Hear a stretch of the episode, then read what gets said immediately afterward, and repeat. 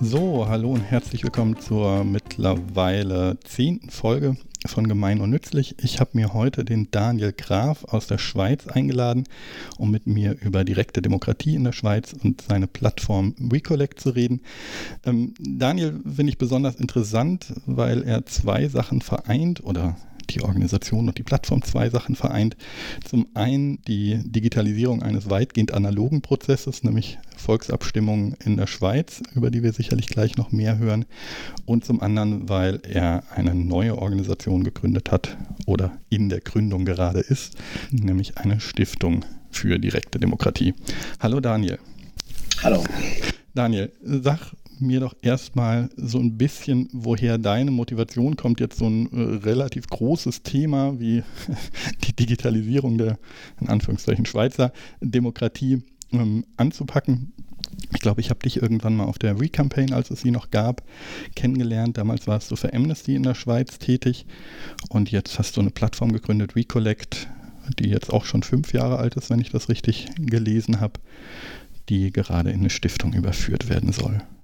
Wenn ich zurückdenke, glaube ich, dass ich äh, mit einem Bein immer noch ein ähm, bisschen verhaftet bin, wo ich herkomme, nämlich eigentlich aus einer außerparlamentarischen Tradition, wo man versucht, politischen Druck vor allem auch mit Aktionen, Kampagnen aufzubauen.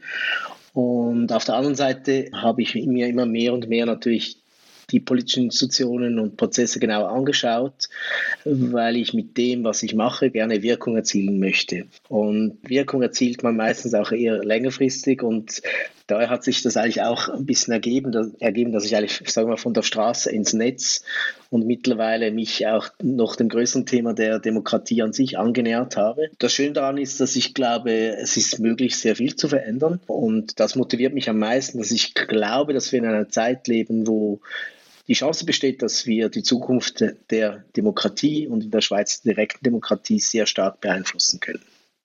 Das heißt aber, du kommst gar nicht aus dem technischen Bereich, du kommst sondern wirklich aus dem inhaltlichen Campaigning. Irgendwie habe ich das Gefühl, ich bin ein Aktivist im Herzen geblieben, der sehr stark mit Bildern arbeitet, mit Protestformen oder, äh, oder einfach Inszenierungen. Ähm, das ist mir etwas, was ich immer, wenn ich anfange, denke ich immer an das. Und ich versuche mich dann eigentlich äh, zum Ziel hin zu basteln. Also ich bin eher ein Dilettant. Ich habe nie richtig gelernt, Webseiten zu bauen oder irgendwie äh, komplexe Datentools, Mail-Tools zu verwenden. Aber irgendwie habe ich mir das angeeignet unterwegs, weil ich einfach sehr viel ausprobiert habe und und oft auch äh, früher als andere, weil es mich einfach interessiert hat, was man damit machen kann. Du bist auch noch als Campaigner tätig, oder? Also du berätst auch noch nebenbei, in Anführungszeichen, äh, Organisationen und unterstützt die beim Kampagnen gestalten oder ist das mittlerweile komplett in den Plattformen aufgegangen? Ich würde sagen, ich habe weniger Zeit, ähm, andere Projekte zu unterstützen, aber ich finde es immer noch eine Leidenschaft, anderen Menschen zu helfen, die halt Ziele haben, die ich teile, zu helfen, dass sie eben schneller sind, dass sie wirksamer sind. Und ich mache das jetzt seit würde bald sagen 25 Jahren, also eine fantastisch lange Zeit und merke, dass ich halt an kleinen, wichtigen Stellen manchmal helfen kann, dass etwas äh, mehr gelingt oder dass man auch mal merkt, dass man auf einem falschen Weg ist, vielleicht um ein Ziel zu erreichen und darum helfe ich sehr gerne. Du bist irgendwann dazu gekommen, eine Plattform zu gründen die heißt VCollect. Kannst du uns kurz erklären, wie VCollect heute funktioniert und danach vielleicht, wie man auf die Idee kommt, jetzt da noch so eine Plattform ins Internet zu stellen? Ich betrachte ja als Deutscher die Schweizer Demokratie, also die, die Form der direkten Demokratie, die ja auch eine, eine Mischdemokratie mit einer parlamentarischen Demokratie ist, immer ganz fasziniert. Aber es ist eigentlich ja mm, kein sehr digitaler Prozess, sondern es ist ja eigentlich schon ein sehr alter und schon länger nicht mehr richtig veränderter Prozess. Ja, in der Schweiz äh, haben wir die Möglichkeit, Initiativen und Referenten auf nationaler, kantonaler und kommunaler Ebene zu machen. Bei euch gibt es ja auch einige Bundesländer, die ein bisschen mehr direkte Demokratie haben. Ja, ich kenne es jetzt ein bisschen aus dem, aus dem Umweltschutzbereich, wo gerade ein paar Bundeslandinitiativen da rankommen, aber äh, die haben dann immer unterschiedliche äh, rechtliche Stati sozusagen, wie verbindlich sowas ist. In der Schweiz haben wir den Vorteil, dass es äh, sehr verbindlich ist. Äh, wenn man einen Parlamentsentscheid an die Urne bringen will, brauchen wir auf nationaler Ebene 50.000 Unterschriften. Wenn wir eine Volksinitiative starten und an die Urne bringen wollen, das heißt, es ist eine Verfassungsänderung, das ist, geht natürlich sehr weit, dann brauchen wir 100.000 Unterschriften. Und das hat sich halt gezeigt, auch wenn wir schauen, wer es schafft, eine solche Initiative zum Beispiel äh, durchzuziehen, dass es halt schon ein sehr großer Aufwand ist mit dem bestehenden System. Das heißt, mit einem, mit einem Bogen Papier, wo man äh, rumgeht und die Leute unterschreiben müssen, dass es sehr aufwendig ist, das ist sehr, auch sehr kostspielig, also Portokosten, aber auch wirklich über die, die, die Länge der Zeit auch Leute zu motivieren, äh, dran zu bleiben. Und da hat sich einfach gezeigt, dass äh, sozusagen ein kleiner Umweg übers Internet sehr effizient sein kann, äh, indem wir einfach angefangen haben, den Leuten äh, nicht nur ein PDF zu schicken, wo sie das ausdrucken können, unterschreiben und auch zurückschicken können, sondern wir haben angefangen äh, mit dem Plattformgedanken zu spielen, wo es eigentlich darum geht, dass äh, die Leute in einen Prozess reinkommen, dass sie eben nicht nur irgendein PDF bekommen, sondern eigentlich ein Teil einer Kampagne werden. Und das Entscheidende, was ich eigentlich gelernt habe, was man, glaube ich, auf alle Arten von Kampagnen im Internet anwenden kann, ist, dass es viel besser ist, möglichst früh die Leute zu bieten, zu helfen. Also nicht erst am Schluss. Also klassisch ist ja oft, dass man auch am Schluss was bezahlen darf für irgendwelche Projekte, weil Geld ist immer ein Problem, sondern umgekehrt, dass man eigentlich die Leute möglichst früh einladen soll, einfach an einem Projekt mitzuwirken. Und das zeigt sich eben auch bei, bei Volksinitiativen und Referenten, dass je frühzeitig man Menschen um Unterstützung bittet bei solchen Projekt, desto einfacher ist es wirklich, diese doch komplizierte äh, Art, auch in der Schweiz, weil man eben ein Medienbuch hat, äh, vom Internet zum Briefkasten, die Leute zu motivieren, eben nicht nur selber zu unterschreiben, sondern auch äh, ihren Freundeskreisen Unterschriften zu sammeln. Und das war eigentlich die Idee dieser Plattform, dass man diese, dieses mühsame mit Papier hin und her schicken, dass wir das einfach in einen Prozess verwandeln, der auf ganz vielen Schultern lastet und nicht nur auf wenigen. Okay, aber für mich nochmal zum Verständnis, der Prozess ist mindestens zweischrittig. Das heißt, man muss erstmal diese 50.000 oder 100.000 physischen Unterschriften sammeln, die dann wahrscheinlich irgendwie staatlich einmal geprüft werden. Und wenn die zusammenkommen, gibt es dann von staatlicher Seite organisiert das richtige Volksbegehren, was dann eine richtige Abstimmung ist Genau, dann gibt es eine demokratische Veranstaltung, wo du eigentlich Gast bist als Initiant. Also dann führt der Staat eine Abstimmung durch mhm. und du kannst dich dann mit, natürlich mit deiner Kampagne beteiligen, aber es ist eigentlich dann ein Selbstläufer. Und wenn du diese Hürde geschafft hast, hast du natürlich eine extreme Hebelwirkung. Also man muss sich das mal vorstellen, bei einer Initiative nehmen wir zum Beispiel die Initiative für ein bedingungsloses Grundeinkommen, kannst du dich vielleicht noch erinnern, das war, glaube ich, vor mhm vier, vier Jahre, etwa fünf Jahren in der Schweiz. Und nachdem es gelungen ist, diese 100.000 nötigen Unterschriften zu sammeln, gab es eben wirklich eine Abstimmung. Das war die erste weltweit, wenn ich das richtig im Kopf habe, äh, über ein bedingungsloses Grundeinkommen. Und das hatte für die Schweiz eine riesige Ausstrahlung und sogar noch international. Da ist es natürlich gelungen, dass eigentlich alle ähm, Schweizerinnen und Schweizer, die sich zumindest ein bisschen für Politik interessieren und ab und zu auch abstimmen gehen, wirklich jetzt auch äh, davon gehört haben, dass es die Idee von Grundeinkommen gibt. Und wenn man sich das überlegt, was das heißt, dass ein ganzes Land eine Idee kennt und über eine Idee diskutiert, dann ist es natürlich schon eine sehr sinnvolle Art, wenn du das möchtest, äh, über eine Initiative zum Beispiel ein Thema zu setzen. Mhm. Aber aus einer Campaigning-Sicht ist es dementsprechend zweischrittig. Ich muss das erst sozusagen aus Initiativsicht heraus diese Stimmen zusammenbekommen, damit es auf die politische Ebene geschaltet wird.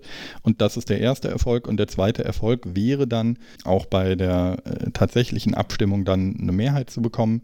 Oder mm, ich vermute mal, ähm, wenn ich das richtig mitbekommen habe, gibt es nach wie vor kein bedingungsloses Grundeinkommen in der Schweiz. Ähm, da hat dann keine Mehrheit für gestimmt, aber trotzdem hat man damit jetzt eine politische Awareness geschaffen, die einem auch an anderer Stelle wieder hilft, vielleicht mal mit Experimenten in die Richtung in einzelnen Kantonen zu starten oder in einzelnen eigenen Initiativen. Also aus den statistischen Daten kann man sagen, dass wenn man ein Referendum macht, das einen Entscheid des Parlaments bekämpft, hat man intakte Chancen. Mhm.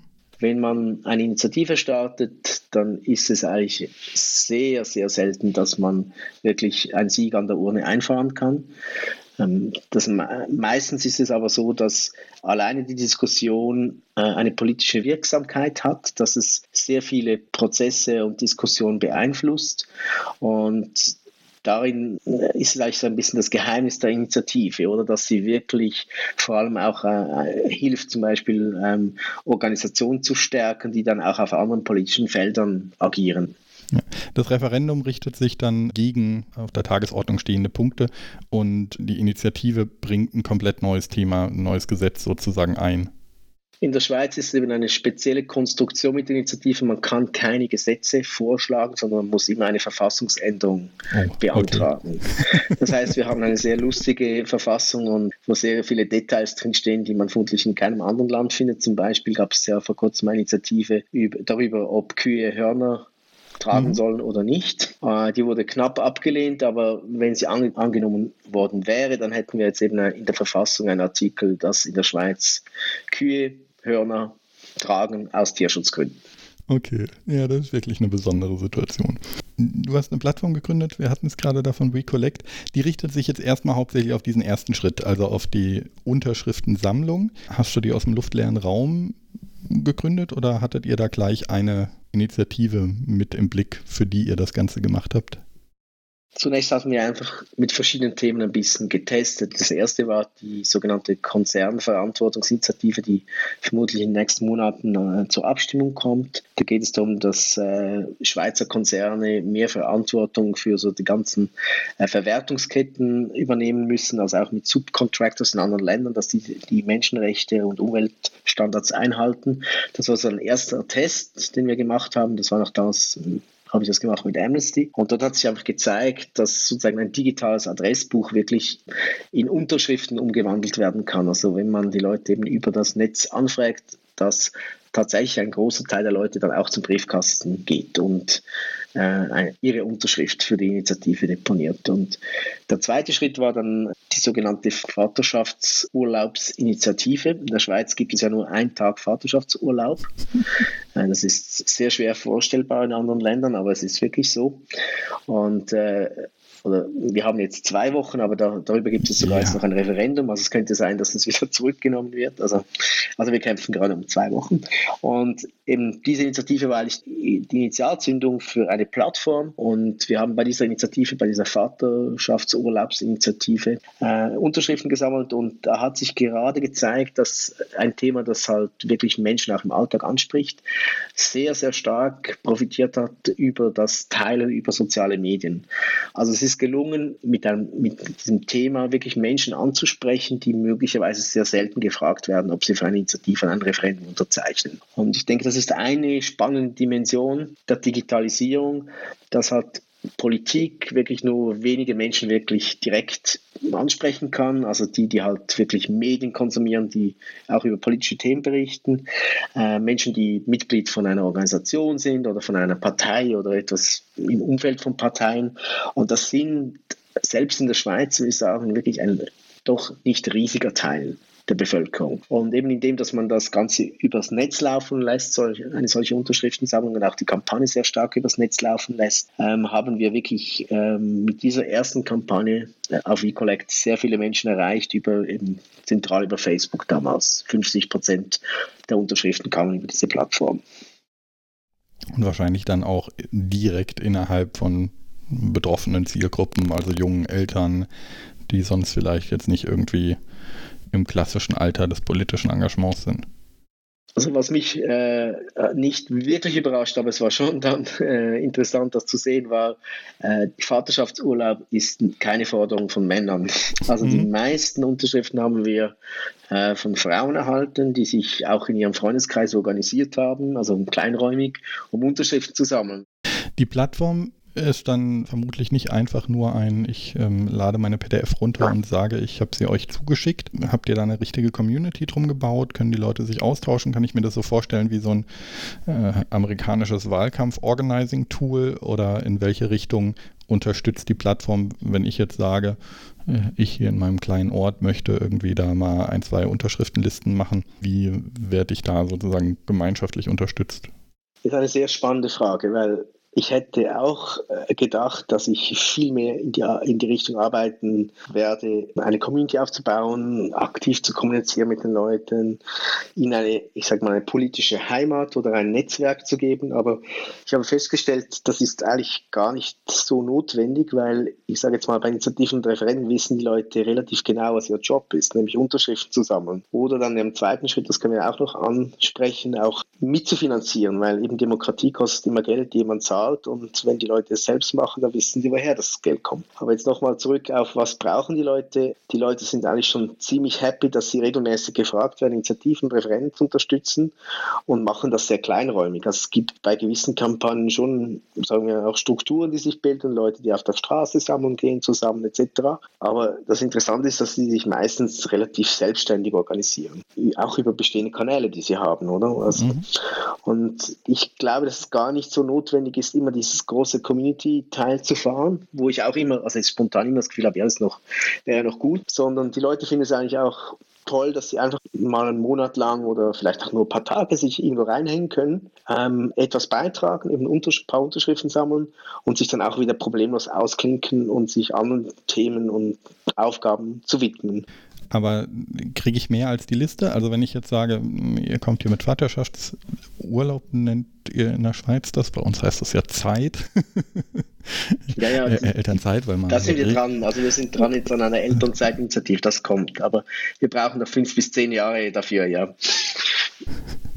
Ähm, also äh, ich komme jetzt da, ich sehe die Unterschriftenliste, ich bekomme vielleicht nochmal ein bisschen Unterstützung, wie ich das wieder zurück an die zentrale Stelle sammle. Aber gibt es dann irgendwie die Möglichkeit, nochmal inhaltliche Unterstützung zu bekommen, ähm, Schulungen zu bekommen oder Infomaterial? Wie macht man das jetzt am besten ähm, mit einem Infostand im Freundeskreis? Ähm, was weiß ich was? Äh, gibt es da einen aktuellen Zählerstand auf VCollect, wo ich sehe, ja cool, wir brauchen jetzt noch unbedingt 3000? Ja, also der Counter ist natürlich unglaublich wichtig. Das ist, glaube ich, das wichtigste Element zu sehen, dass man vorwärts kommt. Und natürlich schreiben wir sehr viele Mails, also ich sage sehr viele jetzt einmal pro Woche bei bestimmten Kampagnen, wo ich sehr mhm. aktiv dabei bin, bekommt man jede Woche ein Mail, wo stehen wir, was ist gerade passiert, wo stehen wir. Aber es ist doch sehr stark One-Way-Kommunikation. Das heißt, es unterscheidet sich jetzt gar nicht so stark von in, Deutschland jetzt Campact, Change.org und Co., bis auf dass ihr natürlich am Ende eine physische Unterschrift braucht. Aber wir haben äh, in Deutschland jetzt, also mit campactchange.org und Avas, zwei internationale, eine nationale große Organisation, die wirklich äh, digitale Unterschriften sammeln. Das ist natürlich ein leichterer Prozess, aber wo es ähm, gar nicht so viel Austauschelemente gibt. Ich würde sagen, Faktor 100 leichter sogar. ja, das äh, würde ich auch vermuten. Also eine physische Unterschrift zu bekommen ist fast 100 Mal schwerer, einfach weil man muss es nicht nur ausdrucken, sondern man muss auch noch einen Briefkasten finden. Man muss meistens noch eine Briefmarke oft noch organisieren. Bei uns nicht, das ist alles vorfinanziert, aber das ist eine, ein, ein großer Sprung und ich finde schon eine spannende Frage. Ich denke auch im Jahr brauchen wir mehr Anleitung, können die Leute stärker unterstützen. Dort ist es wirklich ein bisschen eine Frage, verstehen die Leute, was sie tun? Die Leute wissen, wenn wir das schaffen, dann gibt es eine Abstimmung und dann können wir es stoppen. Es ist nicht so, ich organisiere eine Petition und am Schluss gibt es so eine schöne Übergabe, vielleicht in Berlin mit irgendwie, ich weiß auch nicht, 1000, 10.000, 100.000 Leute aber dann kann man nachher noch hoffen, oder, dass es was bewirkt, oder? Dass der Mediendruck sozusagen die Politik Größer bewegt, oder? In der Klar. Schweiz ist, ist es schon natürlich ein bisschen das Gefühl Zahltag, oder? Also man investiert was und man kriegt wirklich etwas dafür. Man kriegt eine Abstimmung, eine Chance, wirklich die anderen Leute zu überzeugen, etwas zu stoppen. Und das ist schon eine sehr hohe Motivation. Und bei der Initiative auch natürlich die Chance, wirklich äh, etwas, das einem Herzen liegt, das man sehr wichtig findet, dass man nicht repräsentiert akzeptiert fühlt bei Parteien oder Organisationen, dass man das wirklich auf den Tisch legen kann. Und das, glaube ich, das macht der Unterschied, dass man halt etwas tut, wo man genau weiß, dass es sich lohnt. Oder jede Unterschrift von den 100.000 hat einen großen Wert. Da muss man den Leuten nicht viel erklären. Aber wie unterscheidet sich dann der Prozess, wenn ihr jetzt mit WeCollect eine Initiative startet von dem, ich mache das als Amnesty oder ich mache das auch als Partei, die ja dann klar, keine, zumindest keine große digitale Plattform haben, aber die dann vor Ort ja auch Leute haben, äh, alleine aus der Struktur, die die Unterschriften sammeln, die vielleicht dann, äh, kann man die vielleicht vor Ort im Büro abgeben und dann wird das zentral eingesendet. Du hast gerade schon gesagt, ihr macht es den Leuten möglichst einfach im Sinne von frankierte Briefumschläge und all solche Dinge. Was ermöglicht ihr da noch, dass es möglichst reibungslos funktioniert?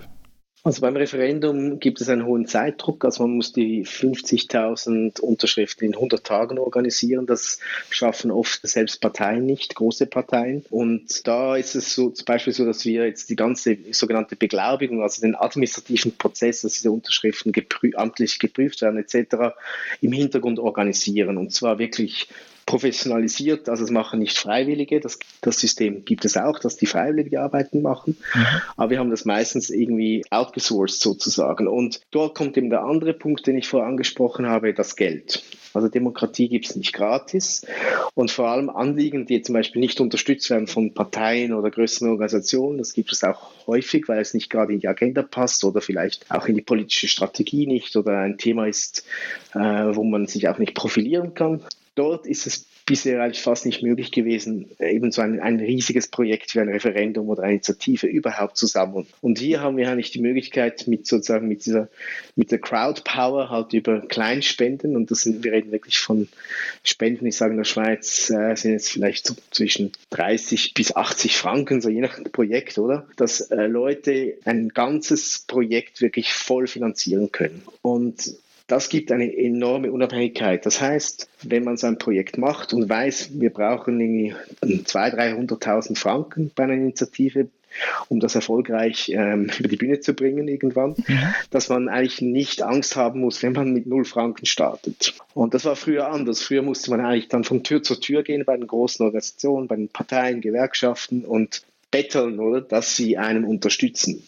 Aber das ist so eine realistische Hausnummer, eine Viertelmillion Franken, um ein bisschen Werbekosten, vielleicht einen Campaigner, eine Campaignerin, vielleicht äh, die Überprüfung, Porto und all diese Dinge grob zu finanzieren.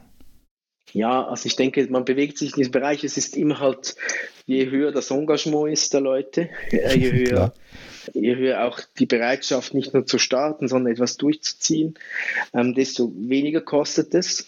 Mhm. Aber äh, eben einen gewissen Preis bleibt am Schluss immer. Und ich sage jetzt mal eben einige hunderttausend Franken. Es kommt wirklich sehr darauf an, eben wie es, wie es funktioniert, wer, wer die Träger sind, etc., wie schnell es gesammelt wird. Und eben das Geld ist von mir aus gesehen eigentlich einer der knappen Faktoren. Und der eigentlich verhindert, dass die direkte Demokratie in der Schweiz, aber ich denke auch in anderen Ländern wirklich funktioniert, weil nicht alle haben gleich viel Geld.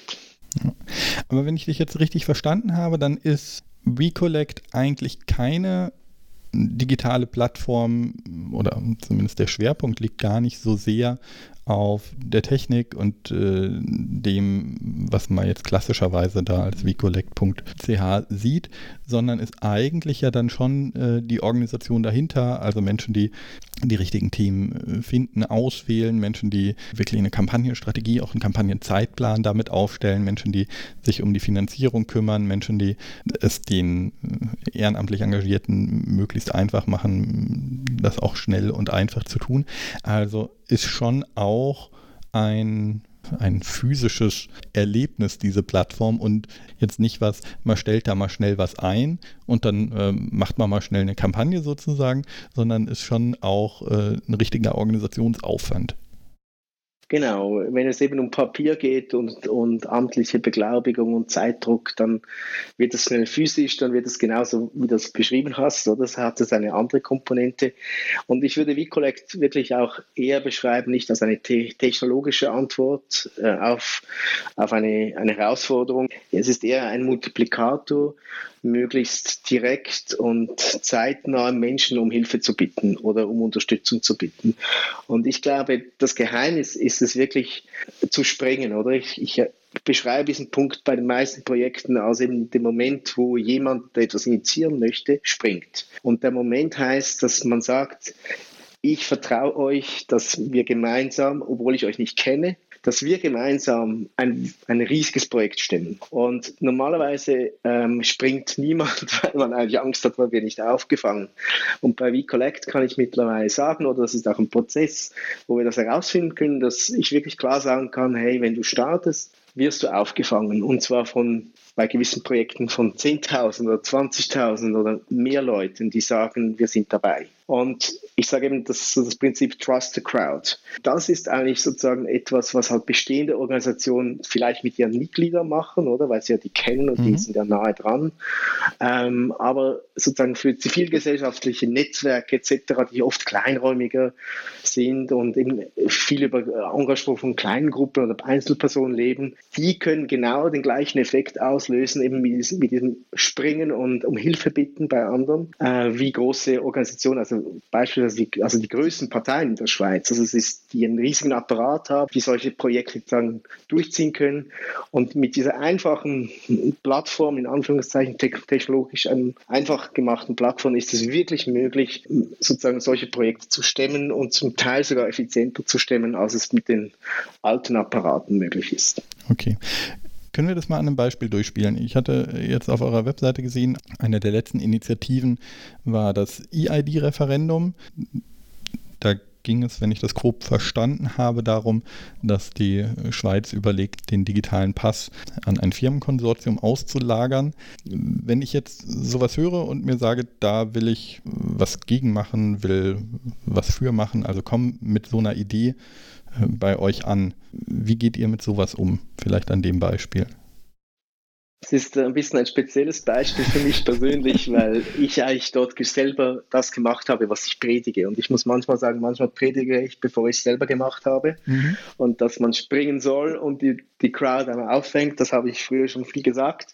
Ich bin aber selber eigentlich nie gesprungen. Und beim ERD-Referendum habe ich selbst gemacht. Da waren wir vor einem Jahr waren wir zu zweit. Das war ein Freund Erik äh, von der digitalen Gesellschaft in der Schweiz und ich, die, die, wir haben Gespräche darüber geführt, dass eben diese Privatisierung der digitalen Identität für die Schweiz insbesondere, weil wir davon ausgehen, dass die digitale Identität auch für die direkte Demokratie wichtig wird, dass eben diese Auslagerung an private Konzerne wirklich ein, äh, ein No-Go ist. Und wir waren wirklich zu zweit. Es gab sehr wenige Menschen, die über das Thema gesprochen haben. Und was wir dann gemacht haben in, in, mehreren Monaten war eigentlich eine kleine Community von Menschen aufgebaut, eigentlich auch noch außerhalb der Plattform, wo wir versucht haben, äh, einfach mal diese Unterstützung auch abzuholen. Und das lief zum Beispiel als, als erstes Kampagnenelement, lief das über eine Umfrage. Und mit einer Umfrage kann man natürlich zum Beispiel testen, sind wir wenige oder, oder sind wir mehr? Und wir haben es tatsächlich geschafft, auch zu meinem Erstaunen, weil ich muss sagen, digitale Identität ist jetzt kein Schweizer Top-Thema, also es hat nicht so viele Leute wahnsinnig interessiert damals. Und wir haben es geschafft, doch äh, 25.000 Franken war es, glaube ich, innerhalb von vier Wochen zusammenzubekommen von einigen tausend Spendern, also es war auch nicht eine riesige Zahl. Und wir konnten eine Umfrage machen, eine repräsentative Umfrage. Und die hat gezeigt, dass rund 80 Prozent der Bevölkerung eben diese Privatisierung ablehnt.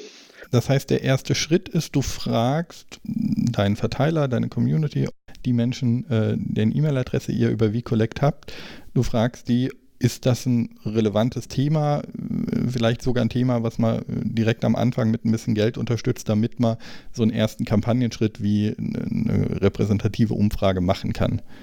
Der minimale Test ist, dass man eigentlich vor dem Start, ich sage meistens vier bis sechs Wochen vorher, ähm, die Leute fragt über, über die Maillist, die man hat, oder ähm, wer macht mit und meistens ganz konkret wäre, sagen sagen wir, fünf Unterschriften.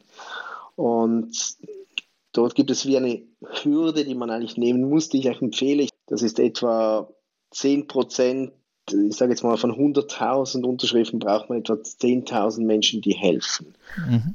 Oder, bei, oder ich sage jetzt mal mindestens 5.000 bei einem Referendum, eigentlich tendenziell lieber mehr. Und aus Erfahrung kann man dann ungefähr einschätzen, ob es möglich ist und wie aufwendig es wird. Und der, der große Fehler, den viele Projekte machen, dass sie auch viel zu spät fragen. Beim Beispiel der EID haben wir viel früher gestartet, das auch bei einer Community zu, zu testen und haben eben mit dieser Umfrage, wo ich vorher erzählt habe, auch es geschafft, der Community zu zeigen, sie sind eigentlich wirklich richtig, sie liegen richtig mit der Einschätzung, dass es möglicherweise mehr Leute sind. Das hat natürlich auch sehr stark motiviert und darum finde ich eben auch das Tool, Umfragen zu machen, um eine eigene Community zu stützen und zu motivieren und zu mobilisieren, den nächsten Schritt zu machen, sehr wertvoll. Aber es ist halt, und das darf man auch sagen, eben so Umfragen kosten einfach, vor allem wenn sie eine gewisse Qualität haben. Bleiben wir beim IAD-Referendum. Ihr habt eine Umfrage gemacht und habt dann angefangen, Unterschriften zu sammeln. Ab irgendeinem Punkt muss man das wahrscheinlich einreichen, dass diese 100 Tage loszählen.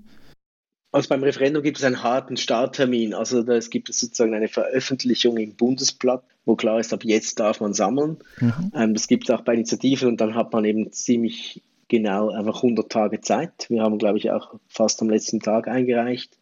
Da ist es eben zum Beispiel ein Rennen gegen die Zeit. Bei Initiativen hat man 18 Monate Zeit. Das ist eher großzügig, vor allem wenn man das aus einer Online-Perspektive sieht, weil im, im, im Netz tut man gut daran, möglichst schnell und möglichst kurz zu sammeln und mhm. dass man eigentlich mehr vorbereitet und länger vorbereitet als vielleicht früher. Früher war es oft, ja, wir starten mal und schauen dann, wann wir die erste Straßensammlung organisieren, eine Woche oder zwei später. Bei uns ist es das Gegenteil der Fall. Also der Peak der Kampagne ist eigentlich am Tag des Starts. Aber 100 Tage passt ja ganz gut in so eine Aufmerksamkeitsspanne, mit der ich mich als Mensch, der sich jetzt vielleicht nicht tagtäglich mit äh, Politik beschäftigt, aber der ein bestimmtes Interesse an einem Thema hat, 100 Tage kann ich noch verfolgen.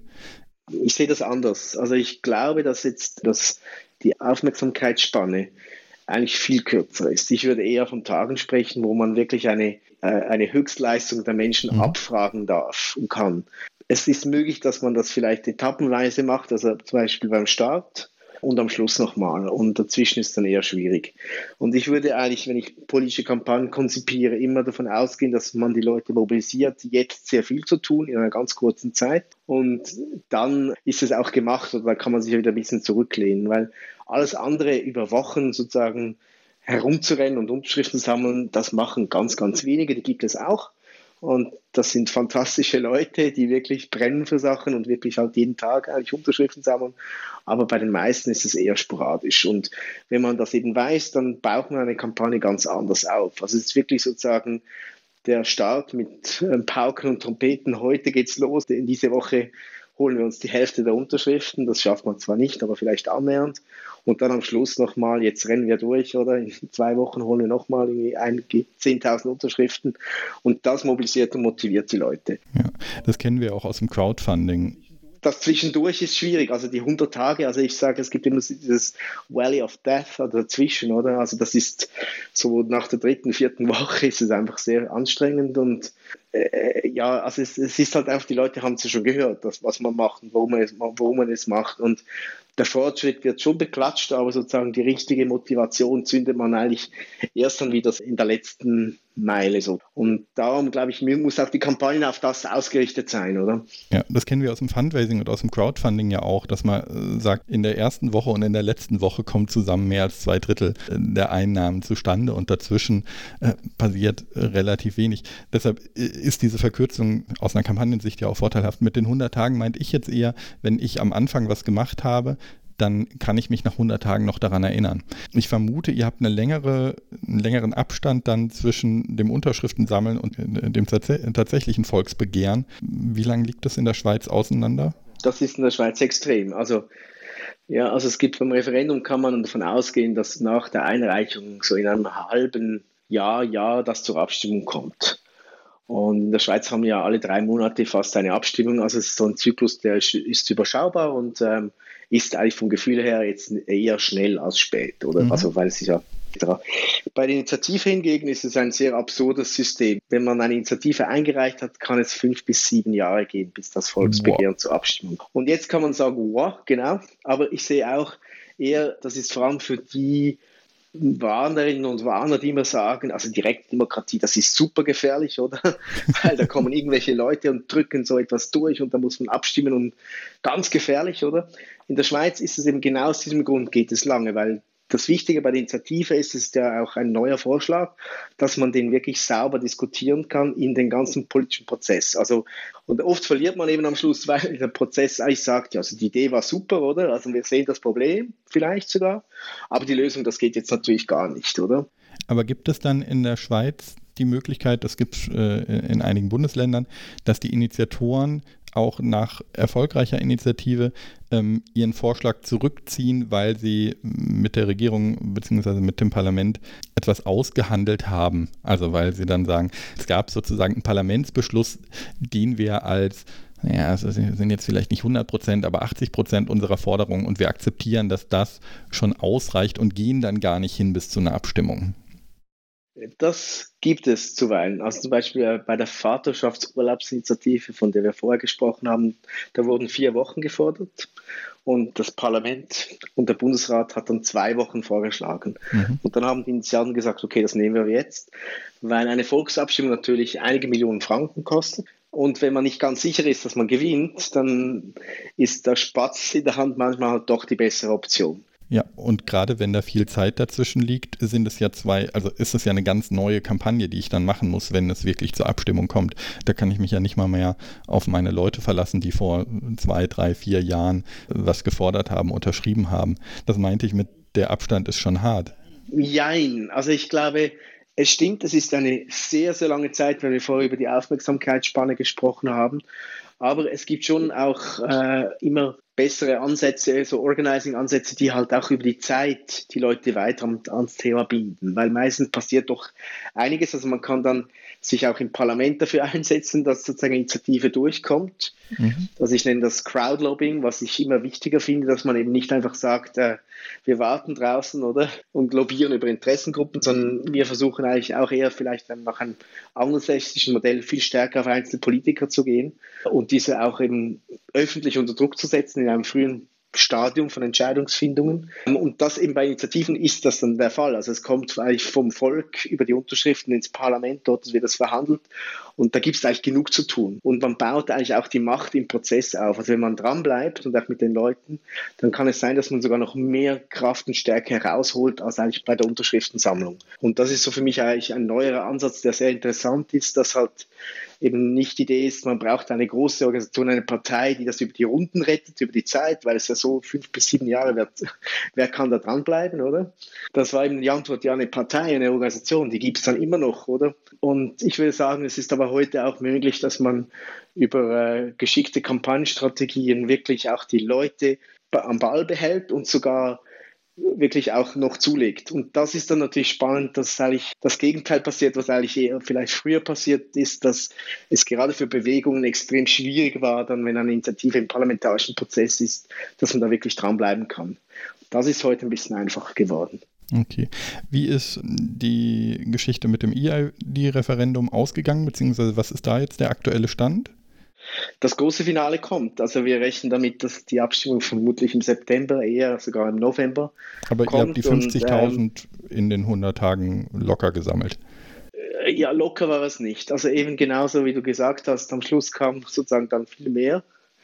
Äh, wir hatten am Schluss 80.000 Unterschriften auf dem Tisch in den letzten Wochen, aber dazwischen sah es nicht gut aus und also es war eher knapp. Mhm. Aber eben der Schlussspurt hat funktioniert. Das war auch sehr wichtig für die Stimmung. Also knapp übers Ziel ist meistens im Hinblick auf eine Abstimmung nicht so ein gutes Gefühl. Ähm, aber wir sind jetzt eigentlich äh, sehr zuversichtlich, dass wir eben auch nochmal zulegen können in der Abstimmung. Und also ich sage immer, ich bin eigentlich ein professioneller Verlierer in der, äh, in der direkten Demokratie. Also ich mache oft Projekte ohne große Aussicht zu gewinnen, aber jetzt beim EID-Referendum, wenn es um den digitalen Schweizer Pass gibt, dann will ich eigentlich wirklich gewinnen und ich denke, das könnten wir auch schaffen. Genau, mit professioneller Verlierer meinst du ja auch, du hattest das vorhin schon gesagt, es geht ja nicht immer nur um die Abstimmung, es geht auch darum, Themen zu setzen und äh, damit innerhalb von der Bevölkerung was zu bewirken. Das stimmt, aber ich glaube, das ist auch natürlich dann so ein, ein größeres Thema, das wir vermutlich jetzt hier nicht gerade abschließend behandeln können. Aber ich glaube, Siege sind wichtig. Es können auch kleinere sein. Und äh, wenn man immer nur ähm, Projekte macht, wo man eigentlich tendenziell verliert, dann ist es, äh, hat man vielleicht eine äh, hohe Standhaftigkeit, aber ich würde sagen, dass es halt oft auch wichtig ist, ab und zu wirklich auch zu gewinnen. Ja, ist auch schön. Ähm, einfach für die Eigenmotivation und natürlich auch, es ist das Momentum, oder? Also ich denke, wenn man mal gewonnen hat, dann ist halt, stehen die Türen äh, weiter offen, um mit anderen Projekten auch erfolgreich zu sein. Und in, in der Schweizer Demokratie es, gibt es sehr wenige Initiativen, von denen man noch Jahrzehnte manchmal spricht, weil man eben gewonnen hat. Jetzt habt ihr vor fünf Jahren, du alleine oder mit Freunden, diese schöne Plattform gegründet, ähm, damit auch ja, einige relativ große ähm, Geschichten durchgespielt. Und jetzt habe ich mitbekommen letztes Jahr, dass ihr da eine Stiftung gründet, die sozusagen Betreiber der Plattform, aber wie wir ja gerade gelernt haben, nicht nur der Plattform, sondern auch der ganzen Arbeit dahinter werden soll. Die Stiftung hat aus meiner Sicht zwei wunderschöne Besonderheiten. Und die erste ist natürlich überhaupt mal zu sagen, ne, ihr habt da was, ihr übergebt das jetzt an eine Stiftung. Eine Stiftung bedeutet ja auch immer ein bisschen weniger Einfluss. War das auch der Gedanke dahinter, dass ihr jetzt sagt, äh, wird vielleicht ein bisschen viel Verantwortung oder warum habt ihr das gemacht? Eine Stiftung zu gründen ist für mich so etwas wie eine Burg zu haben, so eine etwas Festes, was auch, wenn es Gegenwind gibt und Sturm hält und länger hält, vielleicht als sogar die eigene Tätigkeit. Also ich bin jetzt 47 äh, Jahre alt. Ich glaube schon, dass ich das noch eine Zeit mache, aber ähm, ich glaube, ich denke jetzt schon auch ein bisschen weiter. Und mein Anliegen war schon, etwas, das ich aufgebaut habe, ein bisschen zu enteignen und weiterzugeben. Und die Plattform hat bis, bis anhin eigentlich äh, war sie in dem Sinne Privatbesitz, die Daten waren Privatbesitz, war so eine Startup-Logik.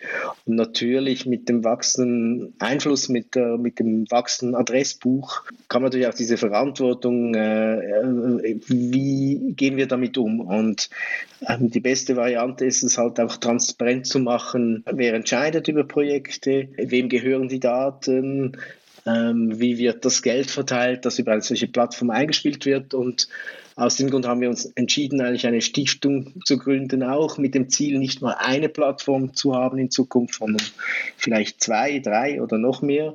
Und auch mit dem großen Ziel, nicht nur 100.000 Adressen wie heute zu haben, sondern vielleicht 300, 500.000 Adressen. Und wenn wir in diese Richtung denken, dann sind wir auf einer Größe, wo wir sogar, ich sage jetzt mal, die größten Parteien der Schweiz äh, äh, zumindest auf Augenhöhe mit ihnen stehen. Und dann ist halt schon die Frage, wie das dann organisiert wird. Und für mich war jetzt die Stiftung als ein Zwischenschritt die beste Variante, aufzuzeigen, in welche Richtung es geht.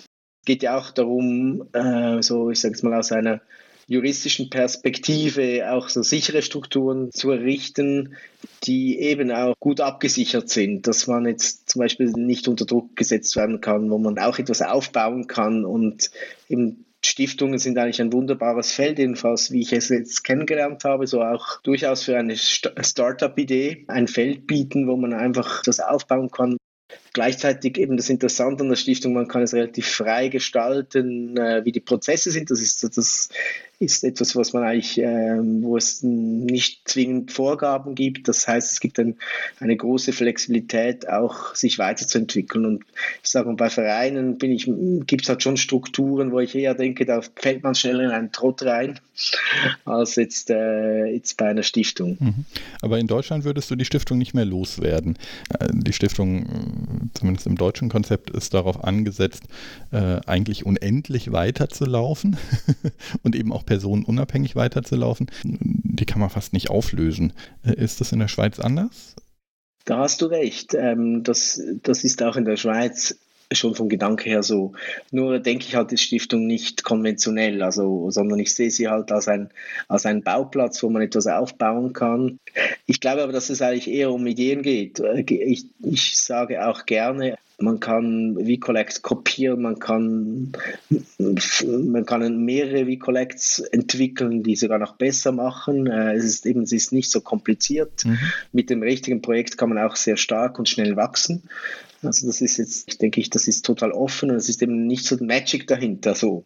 Und darum denke ich auch, solange es Sinn macht, jetzt aus einer Stiftung heraus zu operieren und ich denke, es geht darum, einfach auch durchaus auch ernst genommen zu werden. Wenn, jetzt waren wir so ein bisschen eben so ein, ein Startup und haben sozusagen in nationale Kampagnen mitverantwortet. Das ist schon, war manchmal auch nicht einfach. Also ich mag mich zum Beispiel erinnern, als der Chef der Sozialdemokratischen Partei der Schweiz mich ziemlich frontal angegriffen hat und äh, weil wir ein Referendum gemacht haben und da habe ich dann schon mal gemerkt, was das für ein Gefühl ist, wenn jemand von einer solchen Struktur dann plötzlich äh, einen direkt angreift oder auch herausfordert und äh, ich denke, wenn ich jetzt, wenn wir dann eine Stiftung im Rücken haben, dann fühlt sich das vielleicht auch in Zukunft ein bisschen anders an und wir werden vielleicht sogar noch ein bisschen mutiger. Ja, ich finde das nur witzig, weil sozusagen die Stiftung für mich in vielen Dingen für das Gegenteil von einem Startup steht, weil sie eben so diese, ne, deine Burg, die auf Ewigkeit gebaut wird, die vielleicht auch mal geschliffen wird, aber während das Startup ja wirklich das extrem äh, schnelle, flexible ist. Aber ihr habt die Stiftung jetzt auch ein bisschen anders gegründet, als die klassischen Stiftungen gegründet werden. In Deutschland würde man jetzt sagen, als Bürgerstiftung. Das heißt, ihr habt dort ganz viele Stifter mit reingeholt, um dieses Basiskapital einmal zusammenzubekommen. Wie viel waren das jetzt gerade? Über 1000, wenn ich das richtig in Erinnerung habe. Ja, wir mussten ein Stiftungskapital von rund 50.000 Franken auf den Tisch legen und das Geld hatten wir nicht. Und darum haben wir auch äh, einfach auch gefragt, wer bereit wäre, eine solche Gründung zu unterstützen. Und wir haben über 1000 Stifterinnen jetzt zusammen, glaube ich, 1200 rund, die auch über 100.000 Franken Stiftungskapital gespendet haben oder eingegeben haben, weil formal ist es schon so, es ist ein bisschen ein spezieller Prozess. Also die, die, die Mitstifterinnen haben faktisch gesehen kein Recht, also aufgrund de, des Prozesses, ähm, sondern äh, unterstützen eigentlich eine Idee. Wir haben verschiedene Mitwirkungsmöglichkeiten, jetzt auch zum Beispiel, dass sie mit, mit gefragt werden, was für Menschen im Stiftungsrat sein werden. Aber es ist nicht so, ich muss sagen, dort bin ich noch äh, immer noch lernbegierig und auch äh, offen zu sehen, wie man halt wirklich kollektive Prozesse effizient organisiert. Jetzt bei dieser Stiftung ist schon so, dass es ein bisschen ein Avantgarde-Modell ist, wo halt wirklich gewisse Leute mehr Verantwortung übernehmen und andere, die eigentlich einfach unterstützen. Und ich denke, das ist schon, man kann sagen, ja, das ist vielleicht nicht noch das nicht so optimal, aber gleichzeitig finde ich es immer spannend, dass wir eben total abhängig sind von der Unterstützung der Leute. Also von ihrem Engagement, auch von ihren finanziellen Mitteln, dass wenn wir einen Fehler machen oder sie enttäuschen, kann auch sagen, dass wir äh, vor dem Nichts, Nichts stehen. Und ich glaube, dort haben sie eine durchaus sehr starke Wirkung auf unsere Arbeit, dass wir uns sehr stark dem auch verpflichtet fühlen, das zu, umzusetzen, äh, was wir auch erzählen, was sie machen wollen. Und äh, wer entscheidet dann in der Stiftung? Das ist ein Stiftungsrat, der sich aus sich selber äh, besetzt oder wie funktioniert das? Die Initial ist es so, dass ich jetzt als sozusagen Stifter der Plattform äh, das mitentscheiden kann, wer in den ersten Stiftungsrat geht, eben mhm. mit Konsultation äh, dieser Stiftungscrowd. Und danach ist es dann genau wie du gesagt hast, es wird dann eigentlich aus sich selbst ähm, weiterentwickelt. Also der Stiftungsrat kann neue Mitglieder benennen. Du hast jetzt als Stifter kein lebenslanges Recht, was man sich als Stifter ja durchaus auch reinschreiben kann. Ja, also Konkret doch, ich hätte es. Also ich hätte viel, ich hätte viele Möglichkeiten. Also ähm, ursprünglich, und äh, da erzähle ich dir jetzt was, was ich jetzt noch nicht öffentlich äh, bereits erzählt habe, aber ich habe schon auch ein bisschen gemerkt, eben wie Stiftungen funktionieren und ich wusste, als wir das gemacht haben, noch nicht alles. Und im Prozess habe ich mich zum Beispiel entschieden, dass ich eben auch in diesen Stiftungsrat gehe. Ich hätte äh, eigentlich sehr gerne davon Abstand genommen, auch wirklich um eine sozusagen auch eine Distanz zu wahren, jetzt von dem, was vorher war, um neue Leute an Bord zu holen. Aber ich habe gemerkt, eben, dass auch eine Stiftung aufgebaut werden muss, halt über einige Jahre.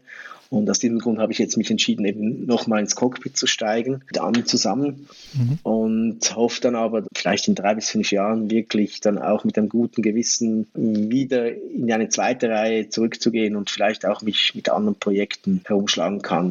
Das Spezielle an der Stiftung, es ist ja eigentlich eine Plattformstiftung. Also wir hatten eigentlich kein Geld. Normalerweise Stiftung geht immer um Geld oder um meistens um viel Geld.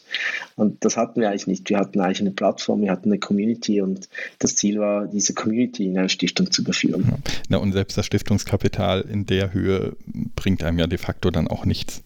Nein, ich glaube auch, also es, es, ist zwar äh, so ein bisschen eine unglaubliche Aussage, man sagt, ja, man braucht drei, fünf Millionen, wenn man eine Stiftung gründen will, oder? Das, äh, aber ich glaube, wir haben jetzt halt aufgezeigt, dass es eben auch anders geht. Also ich hoffe, genauso wie ich hoffe, dass viele Menschen, die politisch sich engagieren, Plattformen bauen und Sachen, solche Sachen ausprobieren, hoffe ich, dass es in Zukunft viel mehr Menschen gibt, die auch Stiftungen gründen und ausprobieren, wie man das neu gestalten kann, ebenso mit einer Crowd-Idee oder auch eben sozusagen mit äh, nicht mit Geld, sondern mit Datenkapital in Anführungszeichen. Also da gibt es, glaube ich, sehr, sehr interessante äh, Möglichkeiten. Aber diese Form der, in Deutschland würde man jetzt sagen Bürgerstiftung, du hast es glaube ich mal Crowd-Stiftung genannt, ist äh, zumindest in der Schweiz relativ einmalig, oder? Da gibt es schon hauptsächlich diese ein meist alter Mann äh, schmeißt viel Geld äh, auf einen Haufen und gründet eine Stiftung. Oder Familien, das gibt es auch mhm. noch oft, die äh, ein Erbe antreten und das anders einsetzen möchten. Oder zum Teil gab es ja früher noch so Steuergründe. Das ist jetzt, glaube ich, ein bisschen weniger der Fall. Ja, wir sind, äh, also ich habe schon das Gefühl, das ist ein Dinosaurierclub, in dem, in dem wir jetzt sozusagen vielleicht mehr oder weniger aufgenommen werden, wo, wo halt äh, ganz eine andere Logik herrscht. Und das Interessante ist aber schon, dass Stiftung halt schon einen, einen Wert an sich hat. Also es hat eben eine Ernsthaftigkeit, das ist etwas, wo man signalisiert, wir gehen nicht wieder, wir sind gekommen, um zu bleiben und wir fangen erst jetzt an und es wird noch größer. Also das ist schon noch etwas, das mit, mit einer Stiftungsidee halt viel stärker verknüpft wird und auch kommunizierbar ist. Wenn ich die Stiftung richtig verstanden habe, ist die Stiftung dann aber nicht der stille Betreiber der Plattform WeCollect, sondern kann dann auch wirklich äh, selber Akteur sein, selber vielleicht Campaigner anstellen, selber einzelne Kampagnen hervorheben und dann auch wirklich Initiatorin, Initiator von Kampagnen sein. Oder ist die Stiftung eher das stille Mäuschen, das eben sozusagen die Rechtsform für V-Collect bietet? Ich glaube, die Stiftung wird nicht laut sein, aber sie wird sehr, sehr exponiert sein politisch, weil eben dort schon Entscheidungen gefällt werden, die mitentscheiden, dass äh, gewisse Themen zur Abstimmung kommen und andere vielleicht eher weniger, die sozusagen möglich wären. Und was die Stiftung kann, ist eigentlich eben auch sozusagen Projekte initial zu begleiten. In der Schweiz ist es ein bisschen kompliziert, dass eigentlich politische Arbeit nicht gemeinnützig ist. Das heißt, ab dem Tag, wo Unterschriften zum Beispiel gesammelt werden, bei Abstimmungskampagnen ist es sowieso klar, ist es nicht gemeinnützig. Also politische Arbeit mhm. ist dann nicht mehr in diesem Feld drin. Und das zwingt jetzt auch ein Konstrukt wie die Stiftung eigentlich sehr klar zu sein, dass wir wirklich äh, nur Ideen und Projekte auf den Weg bringen können, ohne sie dann wirklich bis zum Schluss begleiten zu dürfen, weil eben das eigentlich in einer gemeinnützigen Struktur nicht möglich ist. Umgekehrt ist eigentlich sozusagen das große Problem immer der Anfang der Start. Man hat oft sehr kompetente, engagierte Menschen, die sogar über Netzwerke verfügen, aber nicht über das nötige Kampagnenwissen und auch eben das nötige vielleicht Kapital, um sozusagen die, bei einer Initiative vielleicht die ersten sechs Monate durchzuziehen oder das erste Jahr. Habt ihr Probleme damit, dass ihr von mehreren politischen Seiten angegangen werdet, weil ihr eine bestimmte Themenauswahl habt? Oder habt ihr Initiatorinnen und Initiatoren, die mit Themen zu euch kommen und ihr sagt, das ist aber totaler Mist oder das ist nicht in unserem Wertesystem? Ich glaube, es ist gelungen, mit der Plattform durchaus klarzumachen, dass wir kein, kein Dienstleister sind und eine Plattform die für alles und jeden zur Verfügung steht, dass wir halt eben auf gewissen Werten aufbauen also ich denke sozusagen progressiven Bewegungen, die eben Rechte erkämpft haben, wenn man das ein bisschen vereinfacht äh, erklärt. Und äh, das heißt, es kommen nicht alle zu uns. Es gibt mittlerweile in der Schweiz auch zwei, drei andere Plattformen, vermehrt auch im bürgerlichen bis rechtsbürgerlichen Bereich, die ähnlich arbeiten. Und genau aus diesem Grund, weil es auch klar wurde, dass wir das nicht machen. Ich denke, die Challenge, die ich eher sehe, ist halt immer der Umgang mit den bestehenden, ich sage jetzt mal, Parteien und Organisationen, die eigentlich eher inhaltlich näher stehen. Also ich nenne das immer so ein bisschen die Frenemies, also die, die eigentlich so ein bisschen manchmal ein bisschen befreundeter sind und manchmal ein bisschen, ich sage jetzt mal eher feindlich, will ich nicht sagen, aber so ein bisschen eher dann, äh, wo man das Gefühl hat, man steht in einer Konkurrenz, also nicht mhm. aus unserer aus unserer Perspektive, aber jetzt aus der Perspektive von Parteien und Organisationen. Das ist eher die Herausforderung, da einen guten Umgang zu finden und äh, ja, manchmal eben auch ein bisschen mutig zu sein und manchmal vielleicht auch ein bisschen durchaus ein bisschen den Kopf einzuziehen, auch durchaus aus Respekt vor dem, was eigentlich Organisationen und Parteien jetzt auch über Jahre, Jahrzehnte geleistet haben. Und manchmal sind die vielleicht auch ein bisschen ungeduldig und wollen schneller Sachen lancieren. Und da haben wir, glaube ich, ein bisschen etwas auch schon ein bisschen gelernt, dass man, dass es auch manchmal Zeit braucht, um gute Allianzen zu schmieden.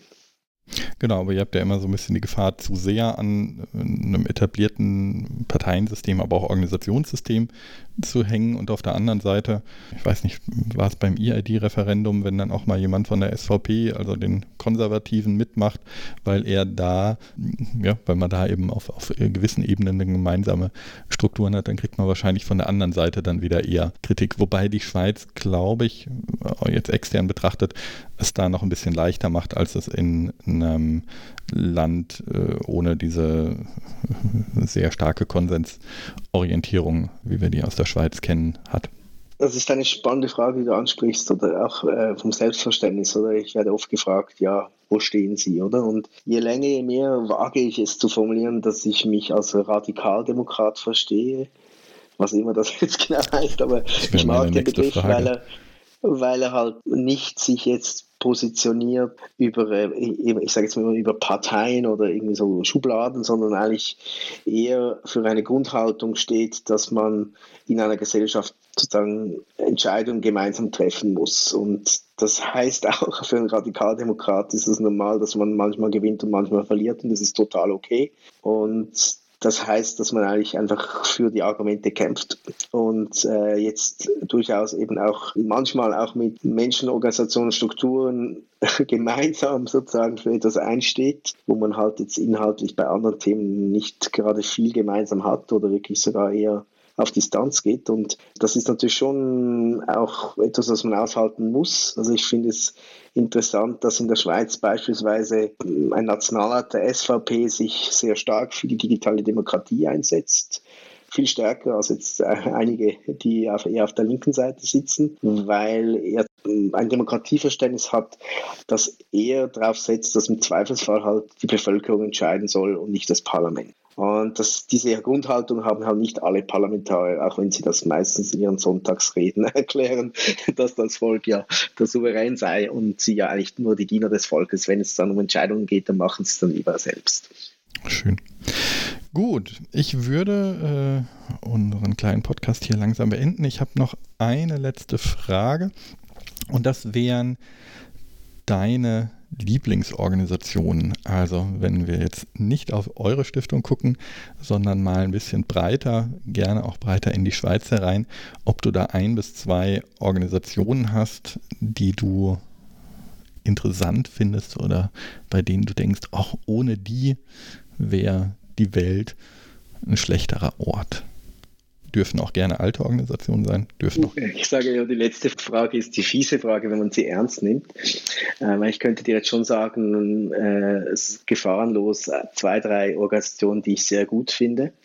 Äh, ich nenne jetzt mal die äh, Amnesty, wo ich gearbeitet habe, einfach als eine sehr glaubwürdige Menschenrechtsorganisation oder Human Rights Watch, das sind die großen, aber ich glaube, die leisten sehr wichtige und gute Arbeit.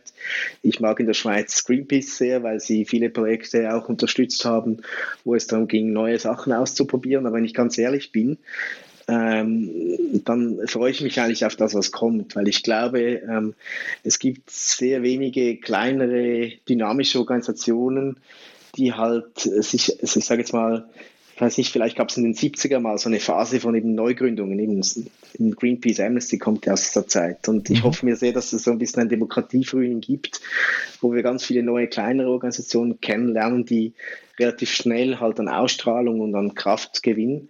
Und ich glaube, wir stehen eher da kurz bevor. Also ich glaube, es braucht wie so ein bisschen vielleicht eine neue Gründergeneration in der Zivilgesellschaft, die den Mut hat, auch wirklich ähm, zu sagen, wir machen es jetzt besser als Greenpeace, wir machen es anders als Amnesty. Ähm, ich glaube, die Zeit dafür wäre prima, weil es gibt wirklich neue Möglichkeiten und die großen alten Organisationen sind leider manchmal einfach ein bisschen langsamer, als wenn man from the scratch als etwas Neues aufbauen kann das ist ja genau sozusagen der Anlass für diesen Podcast, warum ich mir gesagt habe, ich will die Non-Profit-Startups ein bisschen näher betrachten, weil ich auch ich bin vielleicht sogar ein bisschen optimistischer als du, das Gefühl habe, dass wir schon in dieser Gründungswelle drin sind. Ähm, es nur noch unheimlich schwierig ist, herauszufinden, äh, wer die Organisationen sein werden, die äh, jetzt in den nächsten Jahren groß wachsen. Aber ich habe definitiv ähm, die Vermutung, zum Teil auch durchaus die Angst, dass ein paar der bestehenden tollen und großen Organisationen ähm, jetzt zumindest langfristig kein Bedeutungswachstum mehr ähm, zeigen werden und dafür eben andere Organisationen in den unterschiedlichen Bereichen, ähm, bei euch jetzt direkt im, im, Bereich direkte Demokratie, aber eben auch ähm, in einzelnen thematischen Bereichen äh, neue Ansätze finden werden, neue Unterstützerinnen und Unterstützer finden werden ähm, und da vielleicht auch ganz neue Themen finden werden, die bisher einfach noch gar nicht draufgekommen sind. Wir sehen ja so eine große äh, 60er, 70er Jahre Gründungswelle. Das war natürlich das große Thema Umweltschutz, das war äh, das große Thema Menschenrechte, die davor äh, strukturell, organisatorisch noch gar nicht so da waren. Und da habe ich durchaus Hoffnung und interessiere mich eben sehr dafür, auch in welchen Strukturen die Organisationen dann am Ende landen werden, weil ich mir nicht vorstellen kann, dass das eine klassische Verbandsstruktur sein wird. Ja, da hast du recht. Also ich glaube, eben diese Organisationen müssen sich anders aufgleisen, müssen andere Wege gehen, weil man ist sehr schnell eben, wenn man nicht aufpasst, äh, äh in den, auf den alten Pfaden unterwegs. Also ähm, ich glaube halt, das Interessante ist, dass, äh, dass man halt eben immer nicht äh, immer großräumiger denken kann. Also es ist völlig legitim, ähm, eine globale Organisation aufzubauen, auch wenn es ein kleines Netzwerk ist. Das ist heute kein Problem mehr. Ähm, und man kann aber auch hyperlokal sein und äh, aber trotzdem vernetzt. Also es gibt sehr viele Strukturmodelle, die es früher einfach so nicht gab. Ähm, was ich wichtig finde, ist halt, ähm, am Ende ist es halt äh, nicht nur das Engagement, das man organisieren kann, sondern eben auch die finanziellen Mittel, weil ich denke, dass ähm, Engagement etwas ist, das man halt eben oft daneben machen kann. Und, aber wenn man es kontinuierlich macht und, äh, und, ja, und, und man auch vielleicht in, in Familie hat etc. ein bisschen Sicherheiten braucht, dann sind es halt oft Jobs und dort stellt sich halt die Frage, wie kann man ähm, eben so ein Team über ein Jahr, über, über drei oder fünf Jahre finanzieren.